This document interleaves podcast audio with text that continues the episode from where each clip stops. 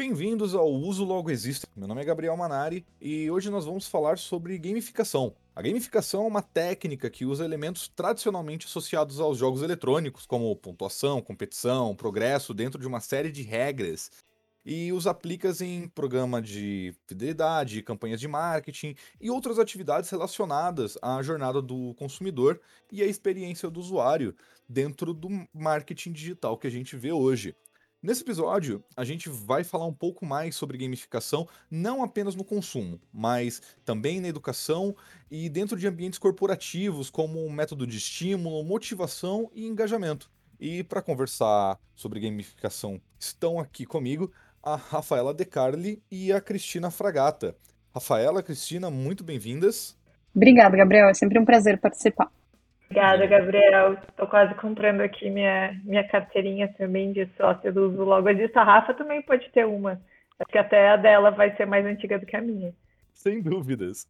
Bom, eu que agradeço por vocês terem vindo aqui conversar com a gente hoje. É muito interessante a gente falar sobre gamificação, que é um assunto que muita gente conhece de maneira rasa, mas não acaba tendo um conhecimento muito aprofundado sobre como isso pode ser utilizado no dia a dia. Para começar a nossa conversa, eu acho bem interessante a gente levantar essa pequena bandeira do o que acaba sendo mais utilizado. Seria o UX, né, as estratégias da usabilidade de interface, a experiência do usuário dentro de jogos, ou a gamificação, né, todas as teorias e conhecimentos que os games têm né, na sua criação para novas possibilidades de experiência do usuário fora dos games, né, em campanhas, aplicativos educacionais e afins. Eu vou começar com a parte conceitual eu acho que é importante para situar o pessoal que não está tão familiarizado com o tema, que a ideia né, da gamificação é, é exatamente a gente extrair algumas técnicas de mecânicas é, de jogos e trazer para um ambiente que não é necessariamente de um jogo, né? Como no nosso caso que se aplica muito para um site, para uma aplicação mobile. Sobre a questão do universo dos games, né? É, eu posso falar muito mais sobre o X, porque nos últimos anos eu abandonei um pouco o mundo dos games, não é uma experiência que eu tenho vivido. É, mas como estrategista, eu usei muito a gamificação como aliado em planejamentos de campanhas é, que eu desenvolvi. Eu acredito que ela traz, sim, excelentes possibilidades dentro da experiência do usuário, exatamente pelo que ela se propõe, né? Que é ajudar a traçar uma jornada, trazendo é, metas e objetivos que esse usuário possa cumprir. Então, como estratégia de UX, pode ser muito interessante em muitos momentos.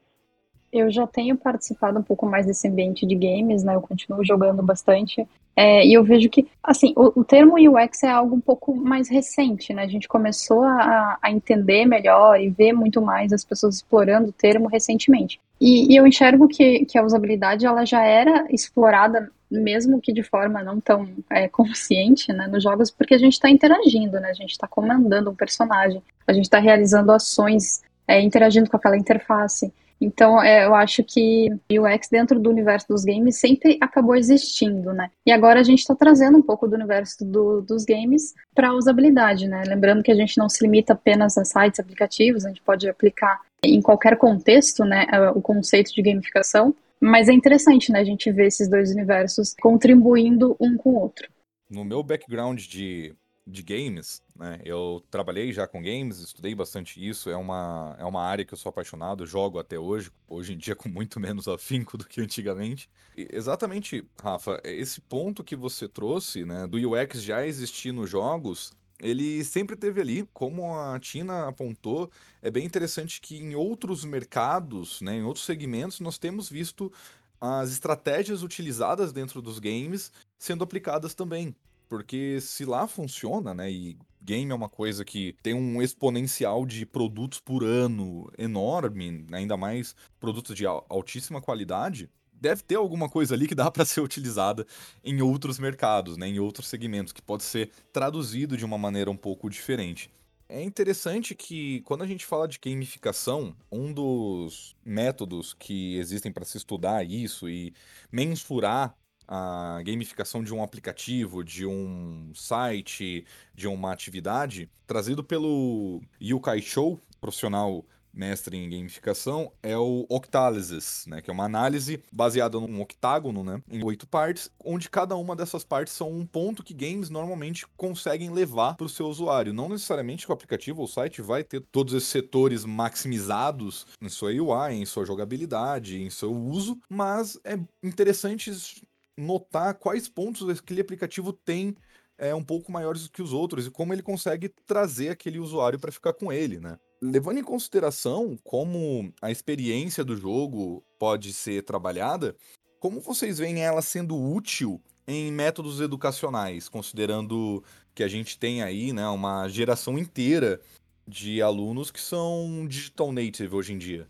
Acho que a gente pode começar dizendo que, sem dúvidas, é uma estratégia que tende a ser útil. Vou dizer tende, né? Porque não sou uma profissional da área da educação, para o aprendizado, porque é uma experiência familiar. Eu sou familiarizada com a mecânica do ponto de vista da cognição, eu tendo a assimilar muito melhor uma situação que vai envolver ela. Mas se eu quiser que a estratégia não funcione, é só eu desenvolver uma mecânica bem complexa de gamificação, então eu vou atrapalhar esse desenvolvimento. Quando a gente fala de usar a gamificação, no caso dos adultos, que é a experiência que eu tenho, funciona muito como uma motivação extra dentro do processo de aprendizado. Mas no caso das crianças, eu acho que é apenas motivação, né? Não é motivação extra. É trazer esse recurso familiar para motivar elas no processo de aprendizagem. Mas eu também não posso me estender muito nesse assunto porque eu não tenho experiência ensinando humaninhos. Mas eu imagino que exatamente por eles serem é, uma geração também nativa digital, eles tenham muito mais a tirar dessa experiência do que os adultos, por exemplo. É, exatamente, Tina. Eu também não sou né, especialista em educação, mas eu trago muito relato eu vejo o relato da minha sogra, que ela é professora, ela trabalha no núcleo de ensino, e, eu, e ela às vezes vem me perguntar, né? Eu, eu gosto muito de games, ela às vezes vem me perguntar sobre uh, como aplicar, por exemplo, RPG, né, que é um, um jogo de, criação de narrativas, para eu explicar para ela como funciona, porque eles estão introduzindo mais uh, esses conceitos de jogos nas atividades escolares, né? E eu vejo que ela, uh, o relato dela é que as, as, crianças não só se familiarizam melhor, né, com esse tipo de, de técnica, mas ela retém atenção. Como a Tina falou, se retém atenção, facilita o aprendizado, acredito eu, né? Então, eu acho que é um método que atrai as crianças, né? Elas já estão acostumadas com esse tipo de, de mecânica. Isso pode ajudar e tornar mais divertido também né, o processo de aprendizado. Tem um aspecto importante da, da fala da Rafa é, que me fez pensar também é, no fato de que muitos especialistas em gamificação falam que a satisfação de uma tarefa sempre começa com duas coisas, né? Uma meta que é clara e passos objetivos em relação a essa meta. Pensando no processo de aprendizagem, uma meta clara vai motivar a pessoa a agir, a entender melhor, a querer aprender mais, a buscar mais conhecimento. A gente sabe o que a gente precisa e seguindo os passos para os quais a gente é direcionado por uma estratégia de gamificação, por exemplo, a gente consegue se ver fazendo progresso em uma tarefa. Então, acho que no processo de aprendizagem isso pode fazer muita diferença também.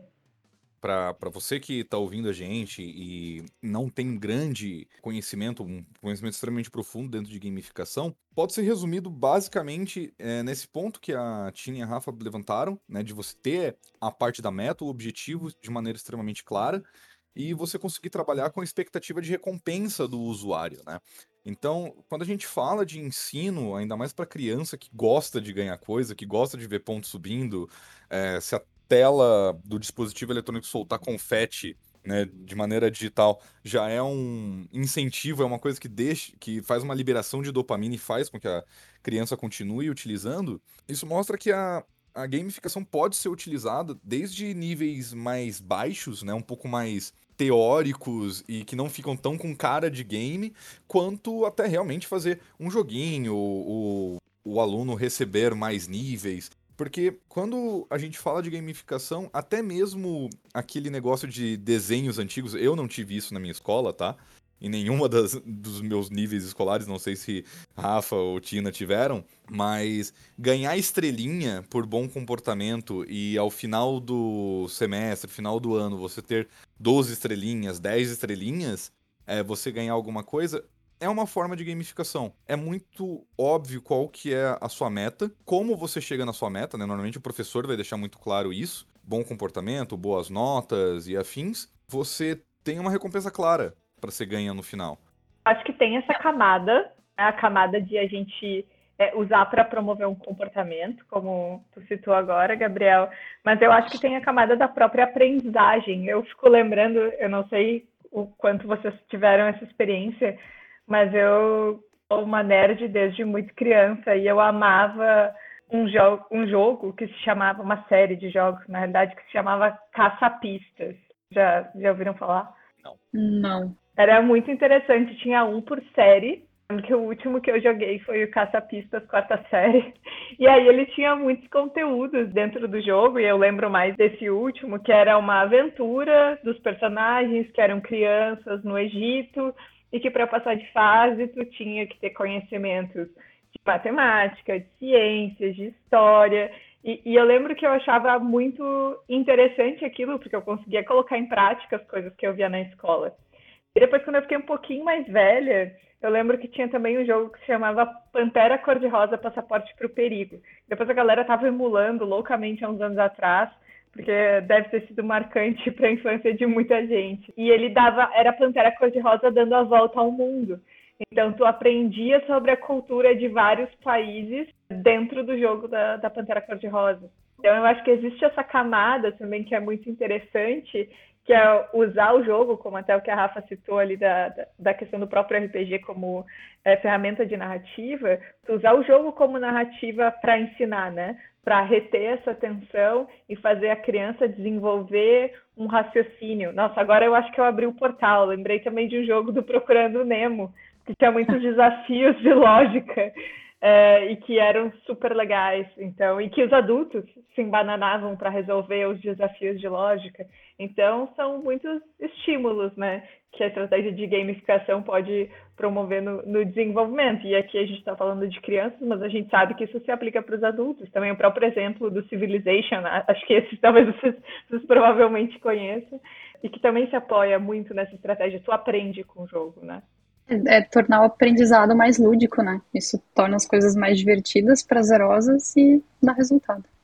Esses que você citou, Tina, eu não conhecia todos, porém, esse da Pantera Cor-de-Rosa me lembrou muito o que existia da Carmen Santiago, né? Que você pegava dicas de onde ela Também. estava a partir de história, história natural, geopolítica e afins, uh, segunda, terceira série, né? Ensino fundamental e afins eles têm um potencial de distração muito grande. Como é que vocês imaginam que dentro da aprendizagem pode ser garantido que a gamificação não se torne um método dispersivo para o aluno? Acho que o ponto principal é a estratégia, né, por trás disso. É importante também que, assim como o usuário no contexto de UX, é, é importante que a gente entenda o nosso usuário ali, aluno, né?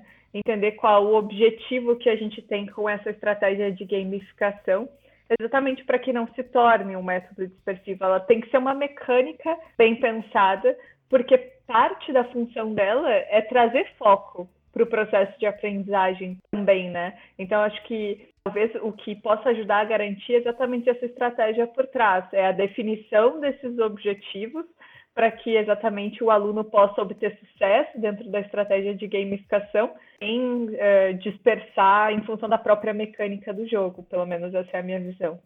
Eu também enxergo como algo muito que depende de uma narrativa, né? Como a Tina estava falando, das estratégias que a gente vai aplicar ali em relação ao que tá, ao conteúdo que está sendo ensinado, né? Eu vi já muitas matérias na televisão sobre turmas que aprendem, por exemplo, conhecimentos financeiros através de um jogo, né? De um aplicativo. E aí o jogo tem toda uma narrativa. É isso que traz motivação né, em aprender, em se encantar com, aquele, com aquela situação, aquele jogo e a narrativa estando alinhada, né, com o conteúdo que está sendo ensinado, né? Se eu tenho, por exemplo, um mercado e as crianças estão lá naquela aplicação interagindo, comprando coisas, fazendo cálculos, eu acho que tudo vem para somar, né? E aí dependendo muito da narrativa, eu acho que não não necessariamente dispersa, mas sim atrai mais a atenção das crianças.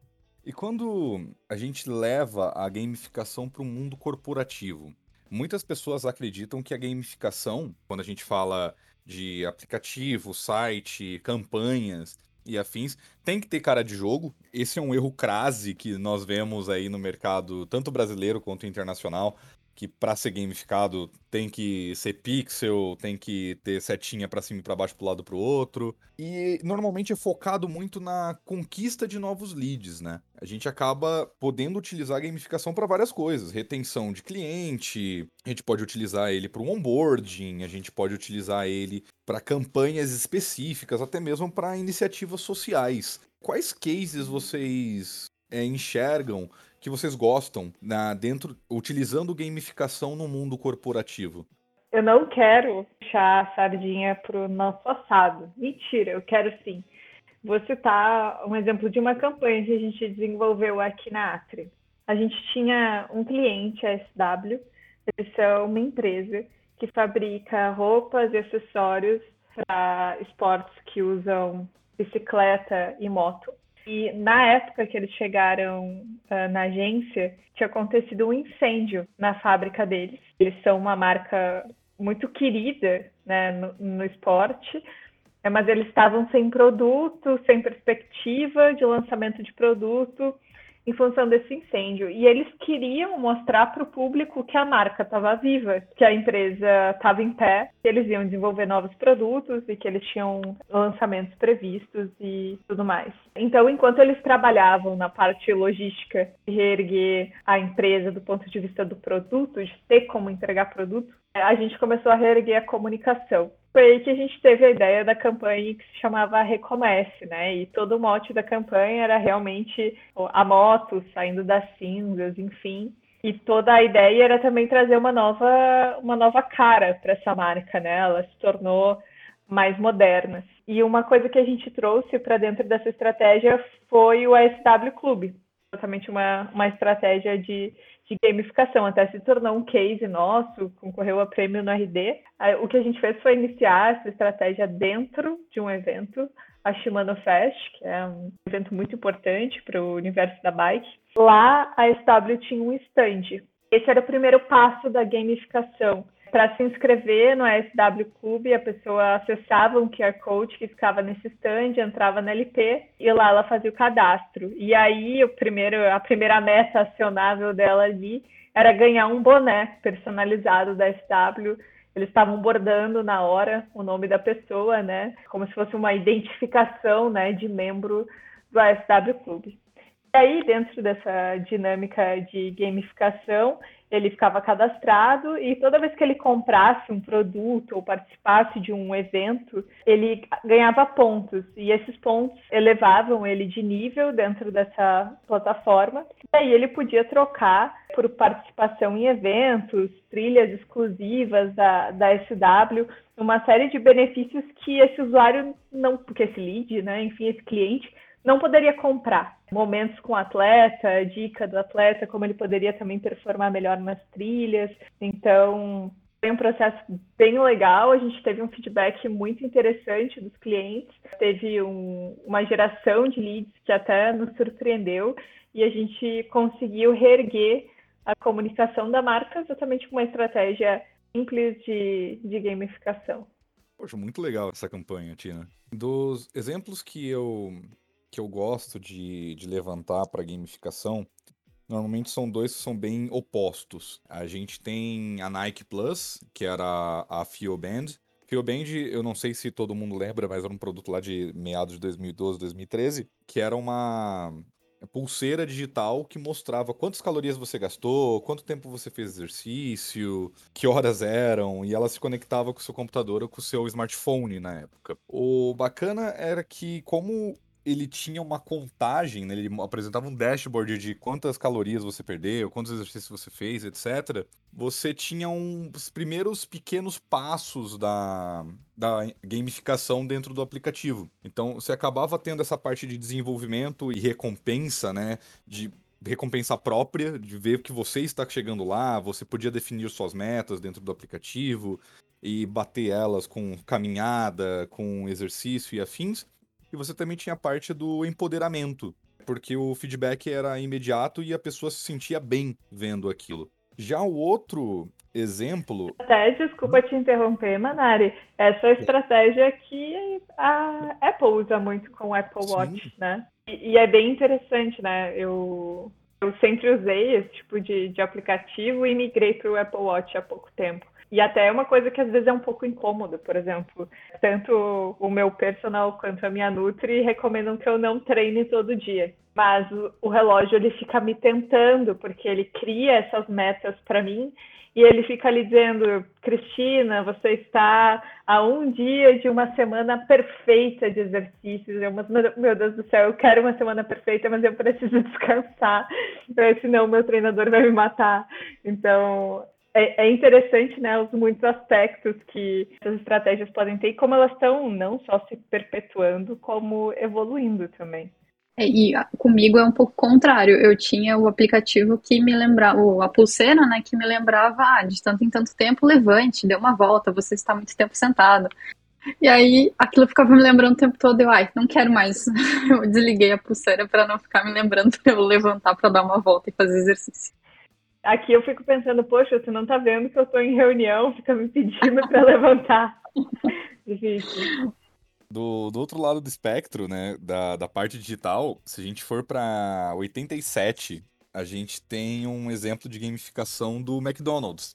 Nos Estados Unidos, eles lançaram o Monopoly, né, o banco imobiliário, que você comprava produto do McDonald's e você ganhava uns stickers coloridos, assim como dentro do mapa do banco imobiliário. No banco imobiliário, se você tiver todas as propriedades, né, todas as locações com a mesma cor, você pode começar a cobrar aluguel, fazer os prédiozinhos e etc, etc. O McDonald's era bem semelhante, então você ganhava stickers de cores diferentes e quando você juntasse todas as cores daquela rua, né? Juntasse três verdes, dois azuis escuros, três vermelhos, coisas do gênero, você podia trocar em prêmios dentro do McDonald's. Então, esses prêmios iam desde cartão de compra do Walmart de 50 dólares, 100 dólares, até carro zero, prêmios em dinheiro gigantescos e afins. Ambos os cases a gente acaba tendo é, gamificação, todos esses exemplos que são necessários para a gente ter. Só que ela pode ser offline, ela pode ser online, ela pode ser né, de uma maneira que só te motiva a fazer alguma coisa, como vocês sofreram junto com os aplicativos falando para vocês fazerem exercício, quanto pode ser uma promoção de acumular algo, chegar em uma certa meta, com objetivos completamente diferentes, né? Um mais muito mais descarado do que o outro. Eu também vejo como uma estratégia de não digo de, de, de, gamificação em si, mas né, como, a, como reter as pessoas a continuar executando determinada tarefa, sentimento de colecionar coisas, né? Então eu estava pensando aqui no. Antigamente, eu acho que nem existe mais o aplicativo que era o Foursquare, que a gente só fazia check-in num lugar. A única função dele era eu dizer para as outras pessoas que eu estava em determinado lugar. É, mas aquilo era viciante, assim, eu, eu, qualquer lugar que eu ia, eu tinha medalhas, né? Ah, eu tinha o rato de academia, né? Que era. Eu, eu fiz check-in tantas vezes numa academia. Ah, eu fui no shopping e fiz check-in. Então eu tinha níveis de medalha. E eu Uma chegava no ponto. social, né, Rafa? Eu acho que tem essa camada Exato. também, né? E eu, eu, minha ideia era colecionar aquelas medalhas, eu achava super legal. E aí eu ia frequentar os lugares para fazer check-in para ganhar uma medalha nível 3 numa determinada categoria de, de local. Você acaba é, atingindo outro ponto que é, que é interessante em games, eu acredito que o Foursquare era, ele era bacana porque a gente pegava dois tipos de públicos de gamers, né? A gente tinha o inglês completionist, que é a pessoa que quer ter todas as medalhas, ela quer ter a 100% de tudo, ela quer, poxa, eu quero visitar todas as academias da minha cidade, eu quero chegar no nível de medalha de ouro, eu quero chegar no último nível, etc, etc. E a pessoa que é o competitivo. Ele não se importa em ter 100%, mas ele quer ter mais do que o amiguinho dele. Porque eu lembro que o Foursquare tinha o fato de você ser prefeito do local, né? A pessoa que mais é ia virava prefeito. Muita gente Exatamente. usava o escritório do trabalho. Eu roubava a prefeitura na faculdade com o meu professor, que ele fazia também. A gente ficava disputando a prefeitura do prédio da faculdade. Tá vendo? Você acaba, então, tendo esses dois jogadores, né? O, a pessoa que, é, que quer completar, que tem ali sua necessidade de ter tudo 100%, e a pessoa que só quer competir. Que quer estar tá em primeiro lugar. Ela não se importa se ela, se ela chegar no 100% ou, ou passar ou nunca chegar, para ela tanto faz, a não ser que ela esteja em primeiro lugar. Ela quer estar na frente dos amigos. É o mesmo sistema que a gente vê né, em alguns consoles né, de, de videogame. Por exemplo, a PlayStation ela tem uh, os jogos um sistema, tem um sistema de troféus e que é determinada atividade que a gente realiza no jogo nos confere um troféu e aí ele tem diferentes níveis de dificuldade, né? Eu sou uma pessoa que eu às vezes go gosto de jogar justamente para ganhar troféus, porque eu sei lá, porque eu gosto.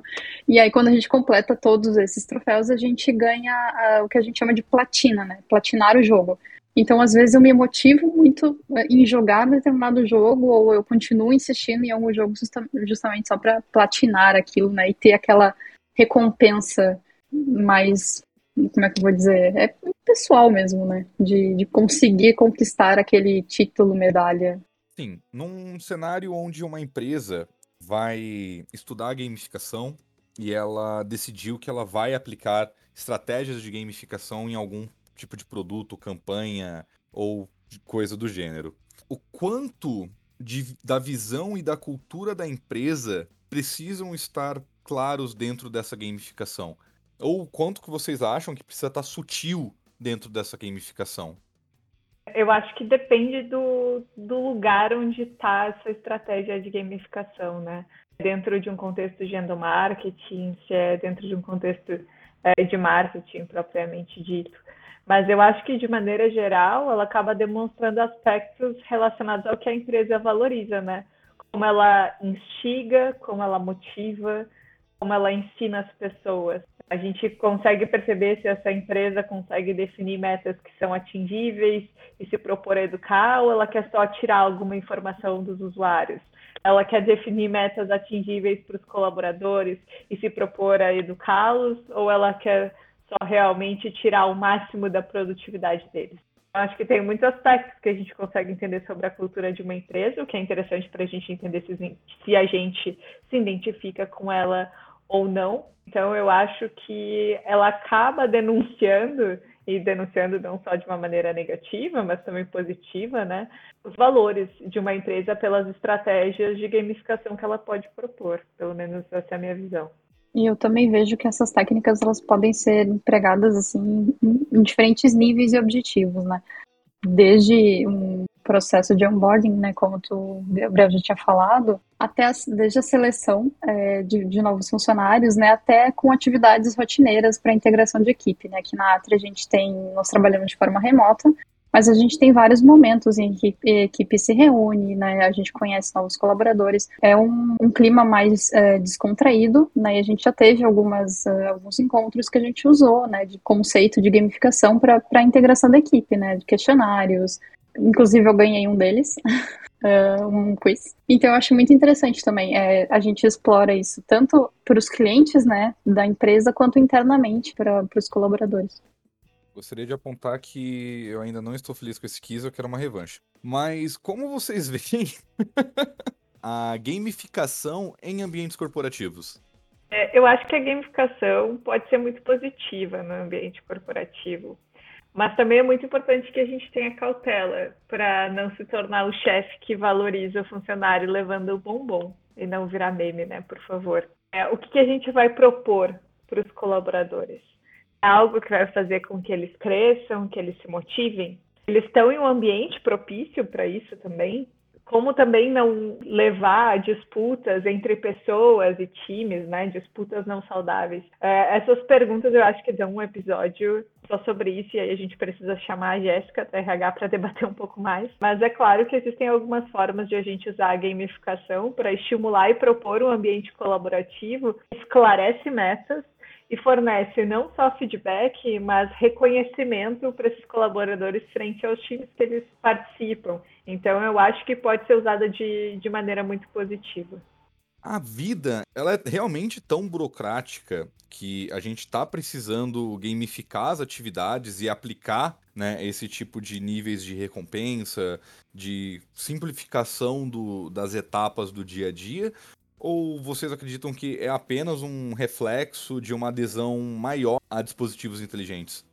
Eu acho que a, gamificação ela não é a solução para tudo, ela é uma opção de recurso né, que a gente pode implementar de acordo com as estratégias que a gente tem na, nas nossas atividades. Assim. Mas eu acho que a gente não precisa gamificar tudo, né? A burocracia ela pode ser resolvida com uma boa experiência do usuário, né? Falando de produtos digitais, ou até mesmo físico dentro de uma de um setor que atenda ao público, a gente também pode empregar conceitos de experiência do usuário e não necessariamente precisa utilizar a gamificação. Eu acho que a gamificação ela é mais um, um recurso é, não obrigatório, né, que a gente pode utilizar quando cabe, né? Eu acho que nem tudo vai, vai ser preciso ou vai ser necessário ou até mesmo ideal utilizar a gamificação.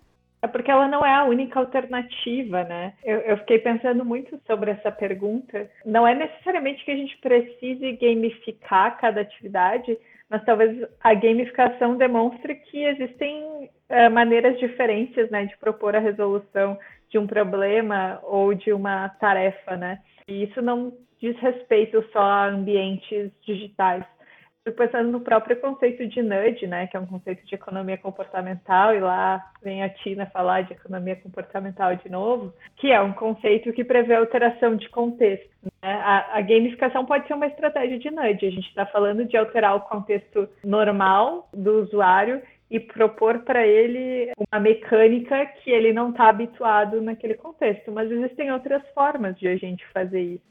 É um pouco do, do que a Rafa trouxe na, na resposta dela. A gamificação não é a solução para tudo, talvez não seja a melhor solução para tudo, mas o que a gente aprende com esse tipo de estratégia e o sucesso que ela obtém em muitos lugares e muitos aspectos é exatamente a gente entender que a gente pode alterar o contexto de um processo decisório, de um processo de compra, de um processo de aprendizagem, para fazer com que as pessoas interajam de uma maneira que seja melhor e não necessariamente burocrática, né?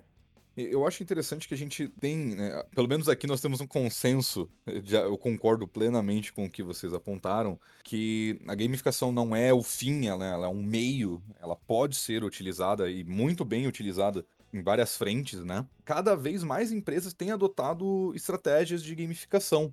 Né, inclusive algumas bem descaradas, que é uma gamificação. Estamos tornando isso daqui um jogo. O que, que vocês enxergam como sendo o principal responsável por influenciar essa adoção dessas estratégias? Seria a popularização dos dispositivos móveis de alta capacidade, né, os smartphones e afins, ou a evolução dos consoles, né, o Xbox, PlayStation, Nintendos, é, como parte de uma cultura de entretenimento normal, né, no dia, nos dias atuais?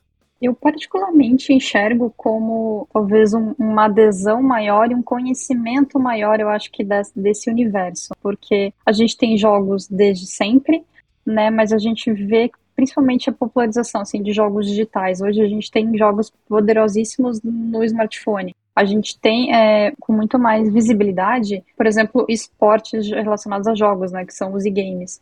A gente tem campeonatos que envolvem envolve milhares e milhares de, de, de, dólares em função de uma partida de, de jogo. Então, eu acho que esse conceito de game ele está um pouco mais presente é, no imaginário das pessoas, assim, tá mais é, normal, né, digamos assim, a gente ter acesso a esse tipo de recurso. Então, eu vejo que uh, essa popularização, tanto dos dispositivos móveis e, e o acesso a console, porque console é uma coisa cara, né? Nem todo mundo tem, às vezes um console é mais caro que um, que um smartphone. Mas eu acho que essa popularização, assim, que tem influenciado muito é, o conceito de gamificação, porque as pessoas estão mais é, familiarizadas com essas mecânicas que, que giram em torno desses jogos. Eu acho que tem uma outra camada também, que é o fato de que a web, e aí falando de maneira bem generalista, não é um meio estático. Por muitos anos foi tratada como um meio estático e por alguns desenvolvedores e designers, não UX designers, que fique claro, ainda é. Então, a gente aprendeu também a abraçar essa dinâmica e olhar para a internet né, como um meio que traz muitas possibilidades para que a gente consiga criar interfaces que sejam bonitas, que sejam engajadoras, que sejam úteis, né? E tirar vantagem do formato. Então, eu acho que isso também é um fator que acaba trazendo bastante a estratégia de, de gamificação a ser adotada pelas empresas, né? É interessante porque o, a gamificação ela começou a ficar uma coisa mais normal, porque ah, essa é minha opinião, tá? O, os games eles se tornaram algo mais comum, né? Hoje em dia, você parar para pensar, três a cada quatro brasileiros, né, segundo pesquisa da PGB em 2022, três a cada quatro brasileiros jogam algum tipo de jogo. Então, seja chegar na sua casa, ligar o videogame e jogar um FIFA, seja durante o metrô você jogar um Candy Crush, né? inclusive nem sei mais se alguém joga Candy Crush hoje em dia, mas... Eu desisti em uma fase muito difícil e parei de jogar. Joga porque eu fiz um episódio com a Bruna, ou foi uma sprint, em que ela citou jogar Candy Crush. Então, no episódio com ela, tu pergunta, Manari. As pessoas estão muito mais acostumadas com jogos, elas estão sendo muito mais atingidas por estratégias de gamificação recompensa rápida, ativação de liberação de dopamina no cérebro, essa parte de metas pequenas, de todo dia eu vou fazer uma coisinha ali, uma coisinha aqui. Então, eu acho que a gente tem uma abertura muito grande para games hoje em dia. A gente consegue ter estratégias muito mais focadas na gamificação, muito menos escondidas, né?